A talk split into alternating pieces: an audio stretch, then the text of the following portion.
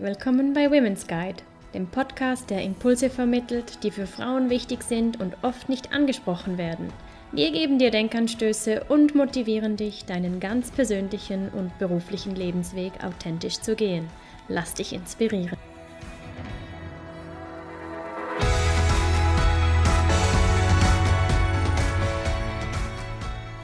Herzlich willkommen. Schön, dass du wieder reinhörst beim Podcast Inspiring and Connecting Women. Wir sind Angela und Romina von Women's Guide. Wir befinden uns mitten in der Adventszeit und Weihnachten steht kurz vor der Tür.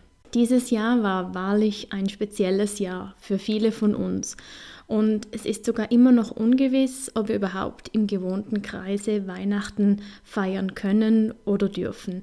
Ja, diese Adventszeit und auch diese Festtage werden ganz speziell. Trotzdem möchten wir dich heute in dieser Podcast-Episode mit einem kleinen Special überraschen und mit dir einen Blick über unsere Landesgrenzen hinaus werfen, indem wir eben auch mal die Lebenssituationen sowie Herausforderungen von Frauen in anderen Ländern anschauen. Gerne möchten wir dir die wertvolle Arbeit der Organisation Women's Hope International etwas näher bringen. Women's Hope International setzt sich nämlich dafür ein, dass Mädchen und Frauen selbstbestimmt und gesund leben können. Gegenwärtig engagiert sich die Organisation in vier Ländern, nämlich in Bangladesch, Afghanistan, Äthiopien und im Tschad. Und es freut uns ganz besonders, dass Muriel Weiermann, freischaffende Filmemacherin und Verantwortliche für die Projekte in Bangladesch und im Tschad als Vertreterin von Women's Hope International bei uns zu Gast ist heute. Herzlich willkommen, liebe Muriel. Schön, dass du bei uns im Podcast zu Gast bist. Kannst du dich vielleicht selber kurz vorstellen und uns erzählen, wie du zu Women's Hope International gekommen bist und ähm, ja, wieso du dich heute dafür einsetzt, dass eben Frauen und Mädchen ein selbstbestimmtes und gesundes Leben führen können? Hallo und ähm, vielen Dank, dass ich hier sein darf. Ja, ich bin Muriel Weiermann, ich bin 35, ich bin halb Deutsche und halb Schweizerin bin aber in Bern äh, geboren und aufgewachsen. Ich würde mich also deswegen als Berner Mädchen bezeichnen. Warum ich in die internationale Zusammenarbeit gegangen bin, hat sicherlich mehrere Gründe. Ähm, aber meine Mutter hat ähm, eine Anekdote, die sie sehr gerne über mich erzählt. Ähm, und das war irgendwie, da war ich Teenager, kam von der Schule nach Hause und war komplett entsetzt und erschüttert, dass meine Mutter mich nicht ähm, auf diese Welt vorbereitet hat. Weil ähm, für mich, äh, ja, wie wir aufgewachsen sind, Bruder und ich, war es eher, wir sind alle unter der gleichen Sonne und solidarisch und ähm, wir sind alle gleich. Und ähm, ich war komplett schockiert über die Armut und die Ungerechtigkeit und irgendwie ja, hat mich das dann auch bewegt, ja, mein Studium auch so auszuwählen. Ich habe gemerkt, ich möchte wenigstens einen kleinen Beitrag dazu leisten, ähm, dass die Welt ein bisschen gerechter sein kann. Und ähm, so habe ich dann auch in Genf internationale Beziehungen studiert. Meinen ersten Einsatz im Ausland habe ich dann in Ruanda gemacht mit UN Women und seitdem hat sich eigentlich auch als roter Faden in meinem Leben durchgezogen, dass ich mich für ähm, Women's Empowerment und Ge äh, Geschlechtergerechtigkeit einsetzen möchte und habe das dann auch ähm, ja, bis zum jetzigen Tag eigentlich auch auf verschiedene äh, fast, äh, Arten gemacht. Ähm, genau, und dann habe ich mit UNFPA gearbeitet. Das ist die Organisation der UNO, die sich für äh, sexuelle und reproduktive Gesundheit einsetzt und habe dort ähm, im Chart einen Einsatz machen dürfen, bevor ich dann noch ins äh, Headquarter ging, also in den Hauptsitz in New York. Und ich habe auch dort, also sowohl sozusagen in einem Landesbüro wie auch im Hauptsitz gemerkt, dass äh, diese Arbeit mir extrem am Herzen liegt und dass man sich auf verschiedenen Ebenen ähm, für einen, einen besseren Zugang für sexuelle und reproduktive Gesundheit einsetzen kann. Und ähm, bin jetzt auch extrem froh darüber, dass ich meinen Beitrag auch in der Schweiz machen kann, indem ich bei Women's Hope diese Stelle ähm, angetreten bin in 2017 und zwar zuerst, zuerst als Programmverantwortliche Chad und jetzt auch noch Bangladesch seit letztem Jahr. Sehr spannend und ich glaube, diese ganzen UNO-Organisationen haben ja auch den Sitz, also oder, oder einen Teilsitz äh, in Genf. Also UN Women, ich weiß nicht, sind die äh, auch in Genf zu Hause oder sind die dann auch wieder in New York? Die sind in New York, genau, aber haben ein Büro, also so ein Liaison-Büro, wie sie zum Beispiel in Brüssel, glaube ich, auch haben, mhm. haben sie auch in Genf, genau. Mhm. Und vielleicht kannst du uns noch erklären, wenn man über sexuelle und reproduktive Gesundheit spricht, äh, Reproduktion, was ist damit genau gemeint? Ja, es ist ein bisschen ein ähm, technischer Begriff. Reproduktion heißt einfach Kinder machen. und ähm, es geht darum, dass man sich in dieser Phase des Lebens ähm, mit Informationen zudecken kann, die wichtig sind, gute Entscheidungen zu treffen zu können. Ähm, also will ich, welche Art von äh, Verhütung will ich? Ist das abgesprochen mit meinen Freunden oder nicht? Sind sie ähm, erhältlich dort, wo ich lebe? Ähm, und gleichzeitig auch, wann will ich meine Kinder? Wie viel? Ähm, bekomme ich die Versorgung, die mir zusteht, auch dort, wo ich bin. Und ähm, das ist eigentlich reproduktive Gesundheit und dann gibt es halt noch die sexuelle, die nicht unbedingt nur damit zu tun hat, dass dann ein Kind äh, daraus gibt. Mhm. Und ich glaube, die, diese Geschichte ist ja auch noch neu. Also mir ist dieser Begriff auch dann im Verlauf meiner Arbeit einmal begegnet, auch eher technisch. Und trotzdem begegnet er ja uns allen immer äh, irgendwann in einem Leben mal.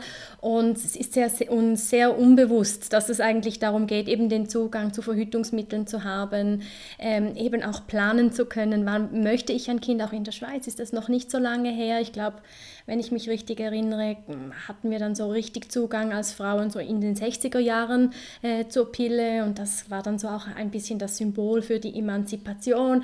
Im Moment äh, ist genauso ein bisschen der Trend eher wieder weg von diesen hormonellen Verhütungsmitteln, was man eher dann als emanzipiert betrachtet.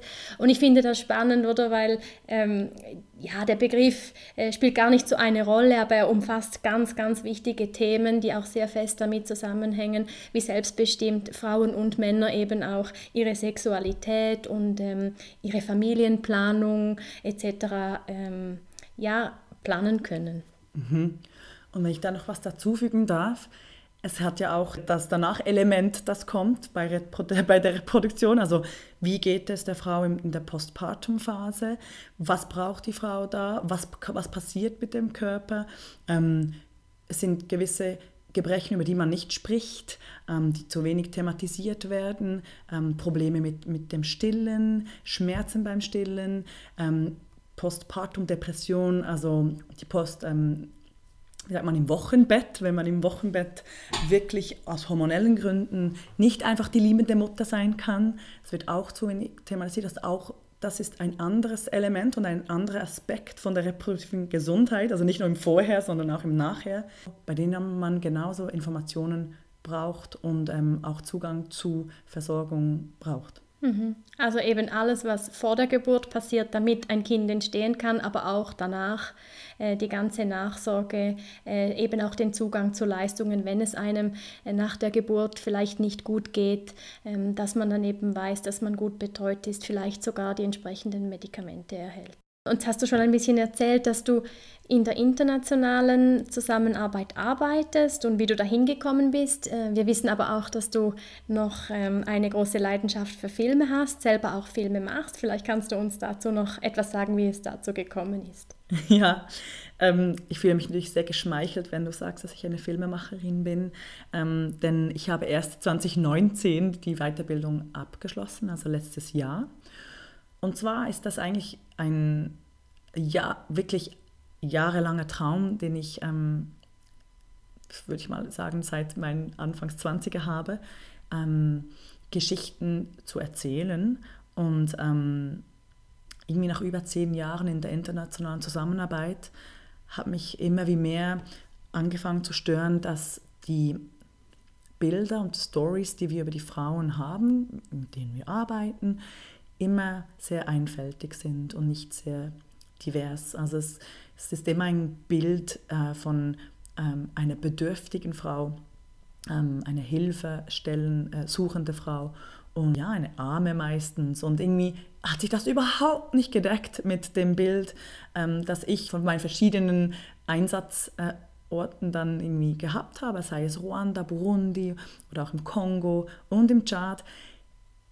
So unglaublich viel Resilienz und Lebensfreude und Stärke habe ich von Frauen mitbekommen ähm, und durfte ich mit ihnen miterleben und was sich dann so überhaupt nicht gedeckt hat mit der Bildgebung, die wir irgendwie ähm, in unseren Breitengraden hier haben.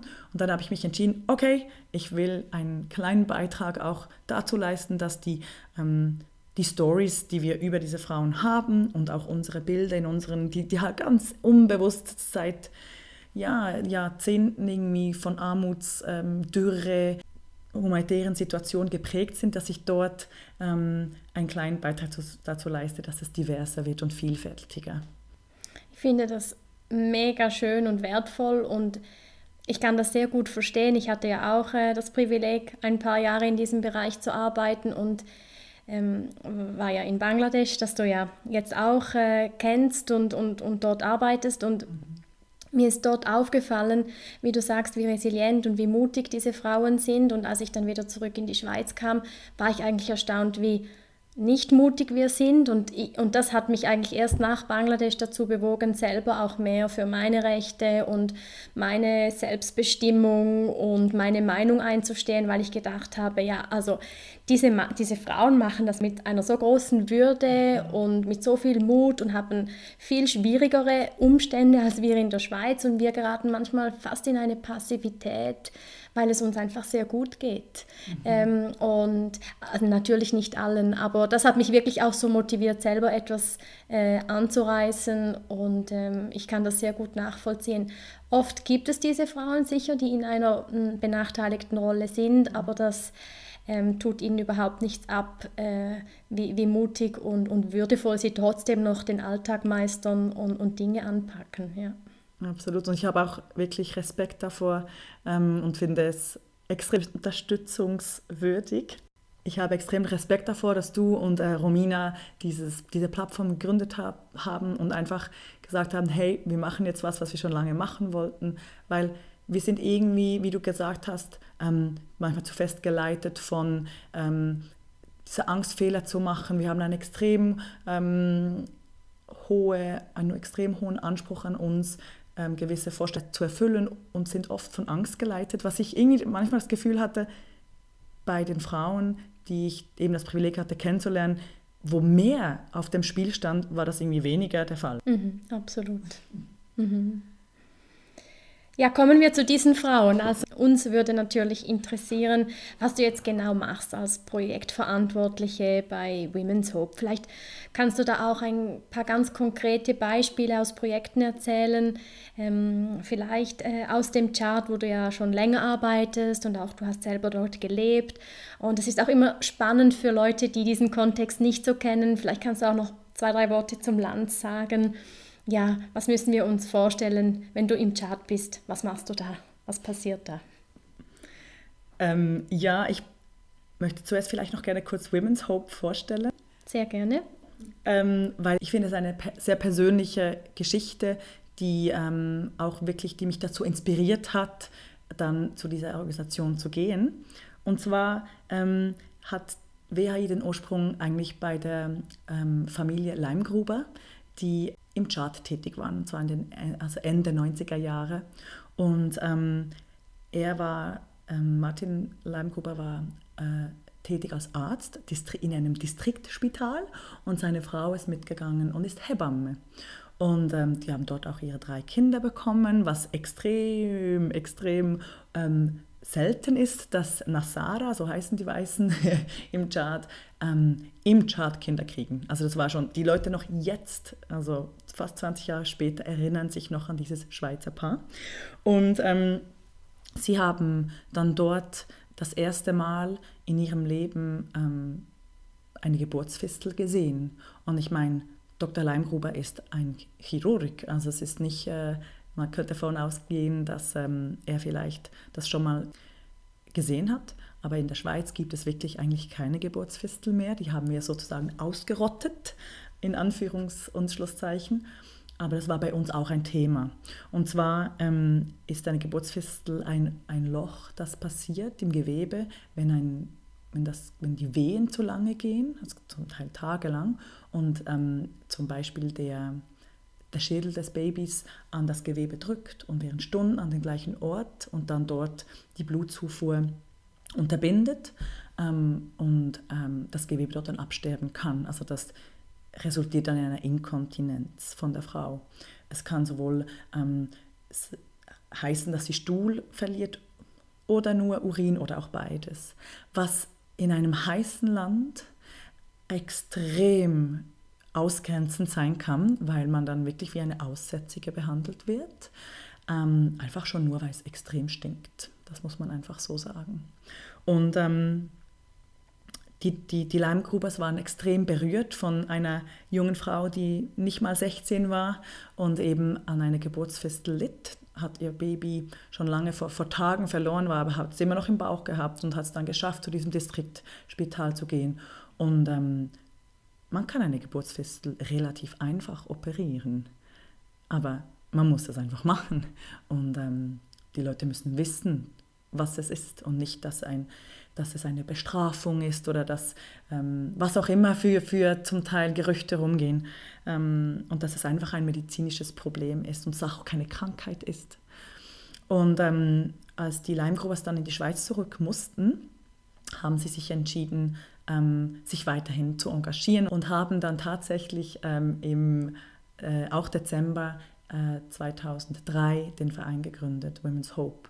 Und der Name rührt einfach daher, dass als diese, dieses Mädchen dann äh, operiert wurde, das sie inspiriert hat, oder den Verein zu gründen, hatte sie ihnen als Feedback gegeben, ich habe wieder Hoffnung für mein Leben. Und deswegen wurde, ja, so kam Women's Hope zu seinem Namen. Also man geht zurzeit davon aus, dass ähm, ungefähr zwei Millionen Frauen an einer Geburtsfistel leiden. Ähm, das sind natürlich Schätzungen und ähm, überall, wo wir arbeiten und die Leute sensibilisieren darauf, kommen auch meistens mehr Fisteln dann auch zum Vorschein, die man dann auch wirklich ja, reparieren kann. Ähm, Fun Fact, das äh, Waldorf Astoria in New York war früher ähm, ein reproduktiv, also ein Gesundheitszentrum für reproduktive Gesundheit und dort wurden noch bis ins letzte Jahrhundert noch Geburtsfesten operiert es ist wirklich ein Thema, das uns in unserem Breitengraden auch bis vor kurzem noch begleitet hat. Mhm. Sehr spannend. Und was ich auch sehr spannend finde, eben es gibt den medizinischen Aspekt dieser Geburtsfistel, wo, wenn ich dich richtig verstanden habe, es eigentlich eine relativ einfache Operation ist. Also die man äh, vollziehen kann. Natürlich braucht man eine gewisse Ausbildung dafür und, und das, das ganze Setup im Spital und, und so weiter. Ähm, aber wenn, wenn das möglich ist, dann kann man das beheben. Und dann hast du eben auch was Spannendes gesagt, dass das zur Inkontinenz führen kann, also bei Stuhl oder eben beim Urin. Und das bedeutet eigentlich, dass die Frau nach der Geburt ähm, ja, die Kontrolle über, über diese zwei Dinge total verliert. Und ich habe auch schon gehört, dass das zur absoluten sozialen Isolation führen kann. Also in vielen Ländern, wo er ja auch arbeitet, hat man auch nicht dieselben Hygienemöglichkeiten ähm, oder eben auch die sanitären Anlagen, die Privatsphäre vielleicht nicht oder auch nicht genügend Wasser. Und eben ich habe auch schon gehört, dass dann Frauen also von, von der Gemeinde wie verstoßen werden.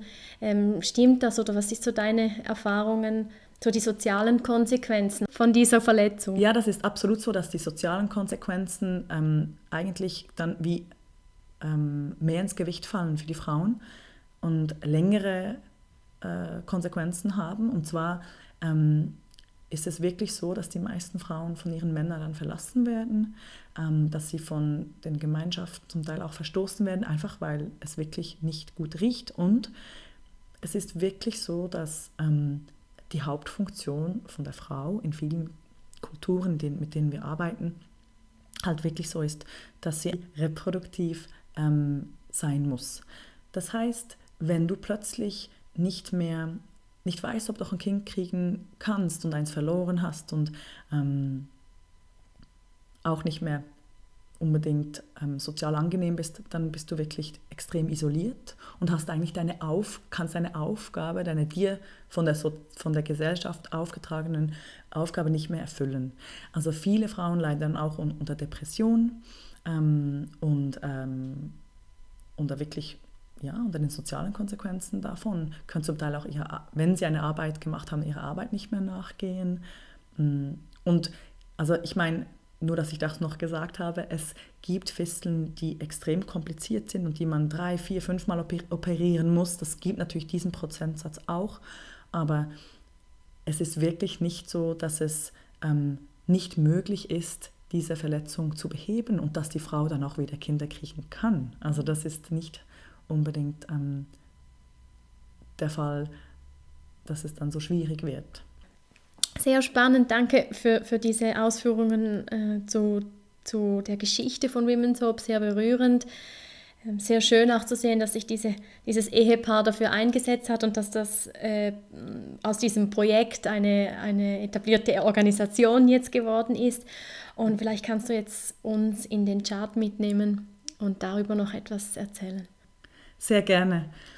Ähm, ich habe ja in verschiedenen Ländern in Afrika gearbeitet und der Chart hat mich einfach umgehauen. Also es ist ein riesengroßes Land und extrem divers und äh, es ist wirklich eine Mischung von ähm, einem eher so Sahel, auch kulturell eher Sahel angehauchten ähm, Environnement und dann wiederum sehr ähm, zentralafrikanisch und eher ähm, fast wie Westafrika. Also es ist wirklich eine, ein Melting Pot, hab, hatte ich das Gefühl, als ich dort ankam. Ähm, der Chart ist 31 mal größer als die Schweiz. Also das muss man einfach mal sich irgendwie vorstellen. Ähm, ich finde es fast einfacher mit Deutschland, dreieinhalb Mal größer als Deutschland. Das ist auch einfach riesig und haben aber nur also um die 15 Millionen Menschen. Ähm, es gibt über 200 Ethnien und über 100 Volkssprachen. Also das muss man sich mal vorstellen, dass es einfach extrem, extrem divers ist und extrem ja, vielfältig. Ähm, etwa zwei Drittel der Menschen sind Muslime und ein Drittel äh, sind Christen. Die Lebenserwartung, also Mann, Frau, ist äh, bei 53 Jahren. Und ähm, von sieben von zehn Mädchen werden unter 18 Jahren verheiratet. Vier von zehn werden, also erleiden Genitalverstümmelung. Ähm, das sind unglaubliche Zahlen. Also ich meine, ich kenne sie jetzt eigentlich natürlich, weil ich, weil ich schon lange damit arbeite und jedes Mal, wenn ich, wenn ich sie nochmal höre, kann ich, ist es einfach wie, how is this possible? Ähm, eine Zahl, die man oft braucht bei der Müttergesundheit ist und dem reproduktiven Gesundheit, ist die Müttersterblichkeitsrate und die ist ähm, im Chart 856 auf 100.000 Lebendgeburten, sagt man. Und ähm, in der Schweiz ist es 5. Es ist einfach unglaublich. Also ich, ich finde es wirklich, auch wenn ich eben schon Jahre jetzt damit arbeite, immer wieder ähm, erschreckend. Und angesichts dieser Zahlen haben wir uns jetzt haben wir uns entschieden, im Chart einfach das Projekt auf Mutter-Kind-Gesundheit äh, zu fokussieren. Und die verbessern zu wollen. Also wir arbeiten in anderen Ländern auch, ähm, also engagieren wir uns im Kampf gegen Kinderehen zum Beispiel, was auch ein Problem ist im Chart, wie ich gerade gesagt habe, aber wir haben uns ähm, mit dem Partner, den wir ausgewählt haben, mit dem wir, zusammen, mit dem wir zusammenarbeiten, entschieden, dass wir uns jetzt einfach mal auf die Mutter-Kind-Gesundheit fokussieren. Women's Hope äh, engagiert sich seit mehreren Jahren jetzt eben auch vermehrt in der Prävention von Geburtsfisteln, was unter anderem eben auch mit sich zieht, dass wir das Gesundheitssystem stärken. Zum Beispiel im Chad ähm, haben wir nachher eine Analyse mit den Gemeinschaften, mit denen wir arbeiten und eben auch mit den Delegierten von dem Gesundheitsministerium herausgefunden, dass ähm, ein, einer der Gründe, warum Frauen nicht ins Gesundheitszentrum gehen, ähm, ist, dass es kein weibliches Personal hat. Ein anderer Grund ist, dass sie sich die Kosten nicht leisten können für den Transport ins Gesundheitszentrum. und warum pushen wir jetzt so, dass die Frauen ins Gesundheitszentrum gebären gehen? Es ist eben genau, um diese, um die Zeit zu verkürzen, die sie dann zwischen, okay, es ist eine komplizierte Schwangerschaft, es wird nicht einfach rauskommen, und bis wir dann im Operationssaal sind, im Regionalspital. Das sind Stunden mit dem Auto. Das Auto muss zuerst mal dorthin kommen, es muss parat sein, es muss ähm, Benzin haben, man muss es sich leisten können. Das sind unglaublich viele Hindernisse. Und deswegen ist es so wichtig, dass die Frauen von ihren Dörfern schon mal ins Gesundheitszentrum kommen, wo es ein Telefon hat, wo man sich dann organisieren kann und wo man eben auch organisieren kann, dass sie schneller in äh, die medizinische Versorgung kriegen, die sie unbedingt brauchen bei Notfällen. Ähm, und wir haben wirklich jetzt, wir arbeiten mit drei Hebammen zusammen, ähm, die die sich regelmäßig mit den Frauen von der Gemeinschaft austauschen und ähm, eine Bezugsperson wurden und jetzt auch wirklich ähm, dazu beigetragen haben, dass mehr Frauen ins Gesundheitszentrum gebären zu gehen. Ein anderer Aspekt, der auch erwähnt wurde, warum Frauen nicht gerne ins Gesundheitszentrum gehen, neben eben fehlendem Personal, ähm, Ausstattung und Transport, war auch, dass die Intimität fehlt. Also auf eine Art verstehe ich das auch, dass wenn ich ähm, die Wahl habe zwischen einem kargen Gesundheitszentrum und einem fehlenden Mann, der mich betreuen wird bei der Geburt, als meine Cousine und Tante vielleicht, die schon fünf Kinder geboren haben, würde ich sehr wahrscheinlich auch die zweite Variante wählen. Ähm, und deswegen wollten wir dem entgegenkommen und haben ein Geburtshaus ähm, gebaut. Und zwar in einem sehr partizipativen Ansatz. Also die Communities, die Gemeinschaften vor Ort haben mitgeholfen, dieses Geburtshaus zu, ähm, zu bauen. Es war eben wirklich die Überlegung, dass ähm, die Frauen, wenn sie dorthin kommen, wirklich das Gefühl haben, es geht jetzt um die Geburt oder es geht um ihre, ähm, um ihre Geschichte und dass wir ihnen auch eine gewisse Intimität mit einem Personal, das sie mehr anspricht, zur Verfügung stellt. Ich finde das ähm, sehr eindrücklich, wie er arbeitet und ich könnte mir vorstellen, oder das beobachte ich manchmal auch von Personen in der Schweiz, dass man dann, auch wenn man solche Organisationen oder Projekte unterstützt, dass man es attraktiver findet, eine Operation zu spenden, für eine Operation zu spenden, oder? Weil da hat man einen direkten, ein, ein direktes Ergebnis, die ist nachher, die Verletzung ist nachher geheilt. Ja. Und die ganze Arbeit, wo man eigentlich versucht, den Nährboden zu schaffen, dass sich ein System nachhaltig verändert, eben Personal ausbildet, ähm, Gesundheitszentren aufbaut, ja, äh, die ist so wichtig, aber das, da die Prozesse sind sehr langwierig teilweise und ähm, ja, ich weiß nicht, wie du das wahrnimmst. Vielleicht kannst du dazu noch etwas sagen. Ja, das ist eine sehr gute Analyse des, des Problems, weil es ist immer einfacher, ähm, ganz konkrete Sachen sozusagen finanziert zu bekommen. Also sei es jetzt eben dieses Geburtshaus, das kann man einfach so, okay, das ist ein Haus, das macht Sinn, ähm, als zum Beispiel die ganze Vorarbeit. Und die Vorarbeit war unter anderem man nennt das Participatory Community Assessment. Also wir haben uns vorgenommen, dass wir für einmal nicht sozusagen im Headquarter irgendwie und basierend auf Reviews und irgendwelchen Studien entscheiden, wie wir dieses Projekt machen, sondern wir haben die Gemeinschaften vor Ort befragt. Was sind die Probleme und was sind eure Lösungen? Weil die Lösungen, die dann vorgeschlagen werden, sollten dann auch tragfähig sein auf einem niederschwelligen Niveau. Und zum Beispiel ein ganz, ganz konkretes Beispiel, was aus diesen PCAs, also diesen Participatory Community Assessments rauskam, war eben das Transportproblem.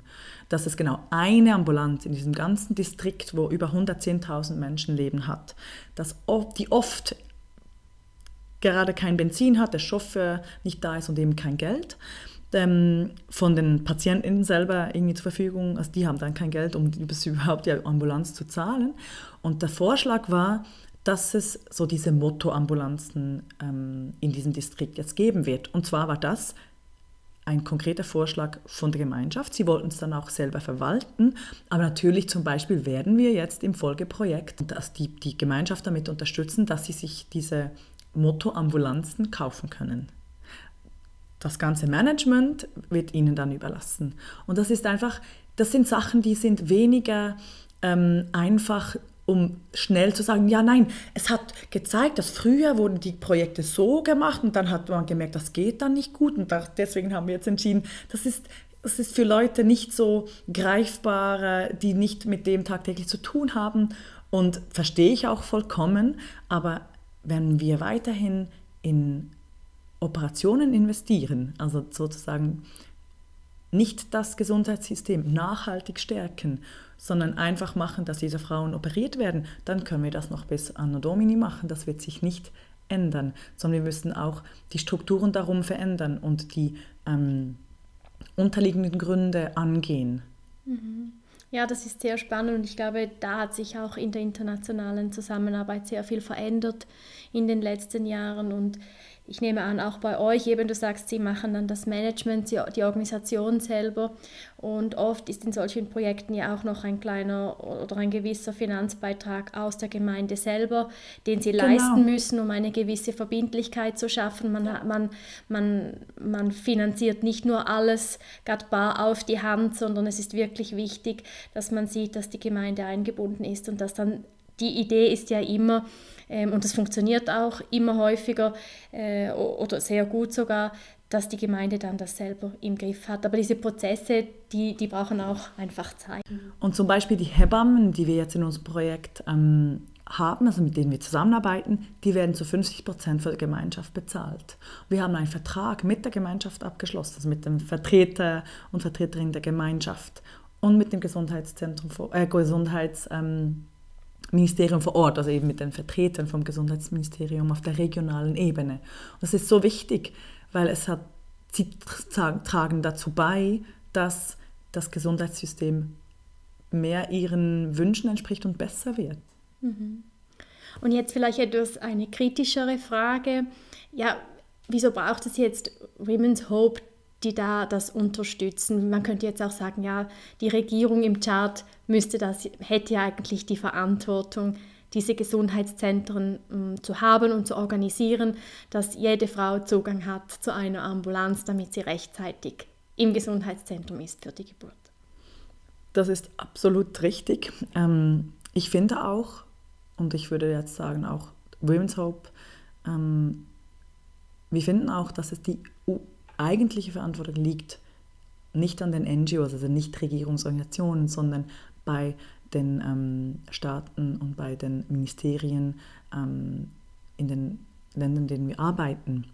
Das Problem ist einfach, dass die Realität anders aussieht und dass es, es gibt verschiedene Gründe. Im Chart würde ich ganz klar sagen, dass es daran liegt, dass ähm, es ein extrem armes Land ist und dass auch Missmanagement passiert ist. Also man hat in, glaube ich, zwei, Anfang der 2000er Jahre hat man Öl gefunden, also Ölvorkommnisse im Süden. Man hat sich da erhofft, dass er ein stabiles Einkommen ähm, jetzt ab zwei, eben Anfangs 2000er kommen wird. Man hat die Budgets so gemacht, also unter, unter anderem eben auch das Gesundheitsbudget. Und dann 2014 kam der Ölsturzpreis und sozusagen die Kaufkraft oder einfach, einfach das Budget, das noch zur Verfügung stand, dann für das Gesundheitssystem war einfach halbiert. Also ich muss wirklich sagen, ja, die Armut ist definitiv ein, ein Problem, Missmanagement auch und auch Priorisierung. Und da ist es manchmal ein bisschen einfach von einer Schweizer Perspektive zu reden. Also wir haben wirklich einfach keinen Krieg erlebt. Und Tschad ist inmitten eben vom Sahel, also Zentralafrika, und ähm, hat eigentlich fast an allen ähm, Grenzen des Landes irgendwelche entweder Migrationsströme oder eben äh, instabile Situationen. Also wir reden da jetzt eben Boko Haram, das wirklich around the corner ist, ähm, Zentralafrikanische Republik, Libyen. Also ich meine, es geht, das, das Bedürfnis dass das Budget für das Militär groß ist, ist extrem stark. Und leider geht es eben dann auf Kosten auch der Erziehung und der Gesundheit. Es, ich finde es einfach manchmal ein bisschen schwierig dass aus einer Schweizer Perspektive ein bisschen noch vom hohen Ross so, ja, mach das doch anders, gib doch einfach mehr Geld dorthin, weil wir einfach nicht wissen, wie es ist, ähm, an jeder Grenze eigentlich das konstant das Gefühl zu haben, wir müssen uns verteidigen und, und wir haben wirklich auch reelle Gefahr, die einfach da ist. Hm. Und dann eben auch ähm, die, die geografische Position, die jetzt, sage ich mal, für die Landwirtschaft auch sehr schwierig war mit vielen Dürreperioden ähm, in den letzten Jahren. Das ist genau äh, so, ja.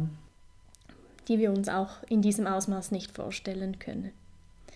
Sehr, sehr spannend. Danke vielmals, dass du uns mit auf diese Reise in den Chart genommen hast. Ich kann mir das jetzt viel besser vorstellen, wie das sein muss, ähm, vielleicht als Frau dort zu leben und mit welchen Herausforderungen man konfrontiert ist und auch welche Arbeit ihr leistet, eben um eine gesunde Geburt haben zu können und auch rechtzeitig zu den äh, elementarsten Gesundheitsleistungen Zugang zu haben. Und ja, ich finde das auch sehr eindrücklich, ähm, eben wie du arbeitest und unterwegs bist und in wie vielen Ländern du gearbeitet hast und in den verschiedenen Organisationen. Und ja, ich möchte irgendwie noch die Brücke schlagen, diese Frauen, mit denen du jetzt auch zusammenarbeiten konntest in diesen Ländern, die sind ähm, eben von sehr harten Umständen teilweise umgeben. Also nicht nur in Tschad, wie du jetzt erzählt hast, auch in Afghanistan, in Bangladesch oder Äthiopien, wo Women's Hope auch arbeitet. Aber ich denke, es gibt vielleicht trotzdem auch gewisse Parallelen, also wenn es ums Frausein geht, oder egal jetzt, wo man auf der Welt lebt. Und äh, Women's Hope ist jetzt auch daran oder damit beteiligt äh, an der Kampagne 16 Tage gegen Gewalt an Frauen. Die läuft im Moment schweizweit und unzählige NGOs, die sich eben für die ähm, sexuelle, reproduktive, rechtliche Lage für Frauen in der Schweiz einsetzen. Ähm, ja, sind da beteiligt, machen da mit, Women's Hope eben auch. Und du bist daran, einen Kurzfilm darüber zu machen. Und ja, könntest du vielleicht uns auch nochmal erzählen, wenn wir von diesen Parallelen äh, sprechen? Wo siehst du diese Parallelen und wieso brauchen wir eine Kampagne ähm, 16 Tage gegen Gewalt an Frauen in der Schweiz? Genau, also diese Kampagne ist eben eine internationale Kampagne, die es ja seit, schon irgendwie seit den 90er Jahren gibt. Und die Schweiz ist, glaube ich, seit 2008 tätig. Ähm, und ähm, jedes Jahr gibt es ein Thema, das unter die verschiedenen Formen von Gewalt an Frauen beleuchtet. Und dieses Jahr ist es das Thema Mutterschaft und Gewalt. Und du hast mich vorhin gefragt wegen den Brücken. Ich meine, ein Thema, das, ähm, egal wo, ja, wo wir eigentlich sind, leider eben immer noch ein Problem ist für die Frauen, ist häusliche Gewalt, ähm, ist die Vereinbarkeit von Familie und Beruf, was dann wiederum eher ähm, eine Art von struktureller Gewalt ist, also dass die Frauen ähm, durch ähm, die Abhängigkeit, in die sie geraten können, wenn sie weniger arbeiten, ähm, wegen der Mutterschaft dann auch eine Altersarmut, also in eine Altersarmut geraten können. Ähm, alleinerziehende Mütter sind extrem viel verletzlicher und auch eben genau was die Altersarmut angeht und es sind in einer extrem prekären Situation und das habe ich in den Ländern, in denen ich gearbeitet habe, auch oft gesehen, dass nicht nur die finanzielle, sondern auch die soziale Ächtung dann noch dazu kommt und man wirklich ähm, äh, extrem viele verschiedene Arten von Gewalt dann äh, äh, erlebt. Ein anderes Thema, das diese Kampagne jetzt diesem Jahr eben auch beleuchtet, ist ähm, die Pflege- und Be Betreuungsarbeit, die zu einem absolut großen Teil immer noch von Frauen gemacht wird und weniger bezahlt wird, also entweder nicht bezahlt oder extrem schlecht bezahlt wird, was wiederum auch äh, also Auswirkungen hat auf ähm, das Wohlbefinden von Frauen, sei es in der Zeit, in der sie gerade sind oder dann eben auch in der Zukunft, also sei es in der Gegenwart oder in der Zukunft. Ähm, und das sind Themen, die wirklich international leider einfach noch relevant sind. Ähm, ein anderes Thema, das die Kampagne auch beleuchtet, eben unter dem Haupttitel von Mutterschaft und Ge äh, Gewalt, ist natürlich auch die Art von, von Zwang und Gewalt, die man während der Geburt oder bei der Schwangerschaft oder im Postpartum, also nach der Geburt, ähm, erleben kann. Auch dort unterscheidet sich natürlich die Form der Gewalt ähm, er erheblich und extrem, wenn wir jetzt von ähm, vom Tschad oder von Bangladesch reden und jetzt vielleicht wie die Zustände in, in der Schweiz sind. Ja, und ich finde das so wichtig, dass jetzt diese Kampagne läuft und ich denke, auch gerade dieses Corona-Jahr hat das wieder ähm, an die Oberfläche gebracht. Du hast die häusliche Gewalt an Frauen genannt, die ja zugenommen hat, stark zugenommen hat, jetzt auch in diesem Jahr wieder, also auch in der Schweiz präsent ist. Und ich denke jetzt gerade all diese Themen, wo es um Gewalt geht, äh, um Zwänge geht, das sind ähm, auch Tabuthemen, auch in unserer Gesellschaft. Also nicht im Tschad oder nur in Bangladesch, darüber spricht man nicht gerne, man weiß oft nicht wie und viele Frauen fühlen sich dann auch alleine gelassen. Umso wichtiger, dass diese Kampagne läuft und ich freue mich riesig auf den Film. Ähm, den dürfen wir am 9. Dezember, also am Mittwoch, erwarten. Genau. Da gibt es eine Live-Vorstellung in Bern. Dazu werden wir die Daten und die Links noch auf unserer Webseite aufschalten und auch in den Show Notes findest du das, wenn dich das interessiert.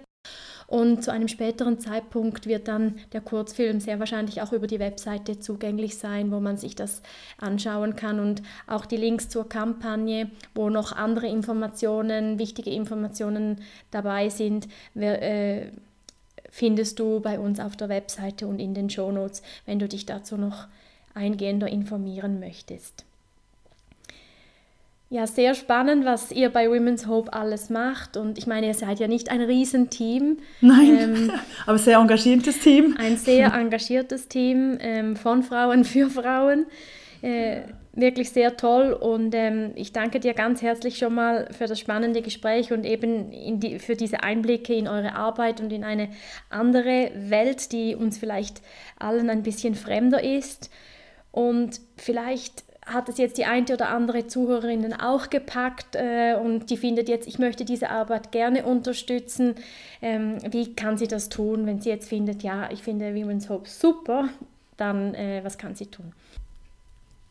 Also wenn wir jetzt das ähm, Interesse von einigen Zuhörerinnen geweckt äh, haben, würde uns das natürlich sehr freuen, wenn wir ähm, mit ihnen interagieren könnten. Also wir sind auf Instagram, auf Facebook, äh, wir haben eine Website und wir ähm, freuen uns riesig über Fragen, über Nachfragen, Kommentare. Ähm, es gibt verschiedene Arten, wie man uns auch länger unterstützen möchte, wenn man das möchte. Also könnte, wenn man das möchte, Entschuldigung. Ähm, man kann zum Beispiel auch Mitglied werden und das finde ich eine sehr coole Form, weil wir sind ja ein Verein und wir haben eine Mitgliederversammlung, da kann man sich einbringen, neue Stimmen können kommen, man kann auch gewisse Sachen mitgestalten, absegnen, man hat direkt ähm, mehr Infos von den, ähm, von den Projekten. Also das ist auch eine, also ein bisschen mehr, also halt eine, äh, eine längerfristige ähm, äh, Art, sich einzubringen. Und wenn man jetzt zum Beispiel noch ein Weihnachtsgeschenk sucht, haben wir jetzt gerade auch eine Kampagne, die läuft. Und das war, heißt das Soli Letzli, also ein ähm, französisch Bavoir solidaire. Es geht darum, dass äh, wir ein wirklich ganz handgreifliches und brauchbares ähm, äh, Item auf den Markt bringen wollten, äh, das, mit dem man auch, mit, das mit einer Spende verbunden ist. Also die Person kann das entweder als Geschenk jemandem schenken und schenkt dann sozusagen das Latzli, also wirklich das ähm, Geschenk, das man anfassen kann, aber auch noch einen Beitrag an Women's Hope, der etwa entspricht einer, einem Kosten von einer vorgeburtlichen Untersuchung. Und das ist zum Beispiel jetzt ein Geschenk, das kann man sich selber schenken, das Geburtsgeschenk, man kann seiner Freundin schenken ähm, und tut dabei auch noch was Gutes.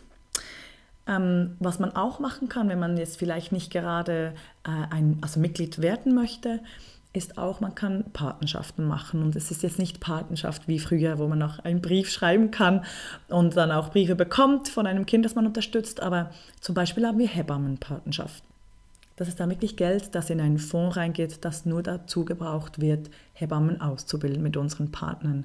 Und das ist wirklich dann eine ganz konkrete eine ganz konkrete Investition in die Zukunft, in, um, wie man das lokale Gesundheitssystem stärken kann.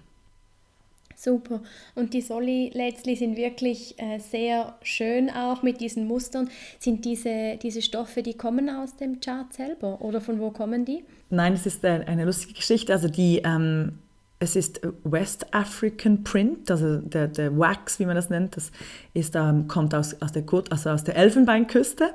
Und wir haben eine, eine Partnerschaft mit zwei wirklich coolen Frauen gemacht. Das ist ein, sie sind ähm, halb polnisch, halb eben aus der Elfenbeinküste. Und sie heißen Muffin Sisters. Ähm, und die haben wirklich eine Two-Woman-Show, ähm, kann man auch sehr gut auf Instagram folgen, haben super schöne Sachen. Und wir haben einfach eine Partnerschaft mit denen eingegangen und sie haben uns auch sozusagen in Kite unterstützt, indem sie uns diese Letztlis zur Verfügung stellen. Toll. Und ja, wir kommen zum Schluss und wir fragen immer jede unserer Interviewgäste, äh, jede Frau, die hier ist, ähm, was sie so inspiriert hat auf ihrem Lebensweg, weil uns ist es ja wichtig, eine Plattform aufzubauen, die eben Frauen äh, inspiriert, ihren eigenen Lebensweg authentisch, selbstsicher, selbstbestimmt zu gehen und ihr Potenzial entfalten zu können. Und uns interessiert natürlich, gab es in deinem Lebensweg auch oder auf deinem Lebensweg auch äh, Frauen, die dich inspiriert haben, deinen Lebensweg so zu gehen, wie du ihn heute gehst? also ich muss eben ganz kitschig einfach sagen, dass wenn es um den Lebensweg geht, dann ist es einfach meine Mama.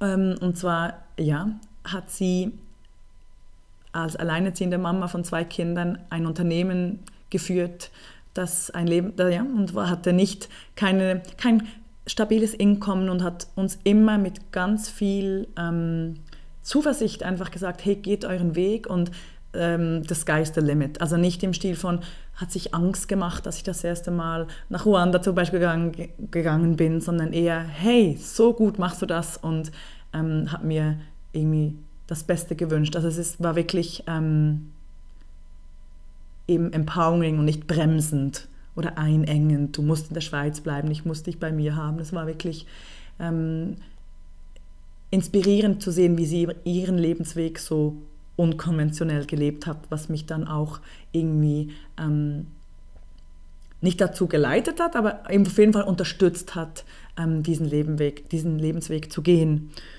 Und also ja, die andere Frau, die mich sehr inspiriert hat, aber irgendwie die auch fast keine Introduction, also Einführung mehr braucht, ist Chimamanda Ngozi Adichie. Und zwar aus verschiedenen Gründen, aber ähm, also auch wie, wie sie mit Rasse, mit, der, mit dem Schwarzsein und Weißsein umgeht. Also nicht, dass ich das Wort Rasse gut finde, aber einfach in Amerika zum Beispiel, wo ich ja zwei Jahre jetzt gelebt habe, ist das ein extrem ähm, relevantes und präsentes Thema. Und ich fand sie auch dort, ihren Take, so to speak, ähm, was das angeht, extrem inspirierend. Und ähm, ich glaube, es ist einer von der berühmtesten TED Talks, ähm, The Danger of the Single Story. Das hat mich extrem und gepusht, wirklich diesen Weg, also eben mit über 30 noch jetzt diese Filmschule zu machen, ähm, also einfach diesen Lehrgang an der Schule für Gestaltung Bern Biel in, in Film zu machen, ähm, weil sie sagt, dass, also sie warnt uns davor, dass wenn wir nur eine einzige Geschichte über eine andere Person oder ein Land haben, dann riskieren wir bedenkliche Missverständnisse. Also es ist einfach nicht okay, ähm, wenn wir sozusagen in der Schublade Afrika ähm, nur die absolut abgehungerten Kinder ähm, und Frauen haben, die um, die um Hilfe bitten, weil es ist so, it doesn't pay justice, es wird so nicht gerecht was dieser Kontinent alles zu, ähm, zu bieten hat. Und ich fand irgendwie auch so, ja, ich, ich wollte deswegen, weil ich das so inspirierend fand, dass sie das so gut benennt. The danger, es, ist ein, es, es birgt eine Gefahr, wenn wir uns so einfältig um, bewegen in, ähm, oder so einfältig mit anderen Kulturen umgehen. Mhm. Ein sehr schönes Stichwort, weil uns ist es ja auch wichtig, ganz unterschiedliche Geschichten und Perspektiven erzählen können, weil die dass Frausein so vielfältig ist und es gibt nicht diese eine Geschichte der Frau, sondern es gibt ganz, ganz viele verschiedene Geschichten, wie man authentisch und stark und mutig sein kann. Vielen Dank dafür und vielen Dank für das äh, tolle Gespräch, liebe Muriel. Schön, dass du bei uns warst. Danke, dass ich hier sein durfte. Danke auch dir, dass du heute wieder dabei warst. Wir hoffen, du fühlst dich inspiriert und wir freuen uns, wenn du auch nächste Woche wieder reinhörst. Sende uns doch dein Feedback per E-Mail auf info@womensguide.ch oder via Social Media wie immer, via Instagram womensguide.switzerland, auf Facebook Women's Guide, auf LinkedIn auch Women's Guide und in diesem Sinne wünschen wir dir weiterhin eine schöne Adventszeit und stay inspired and connected.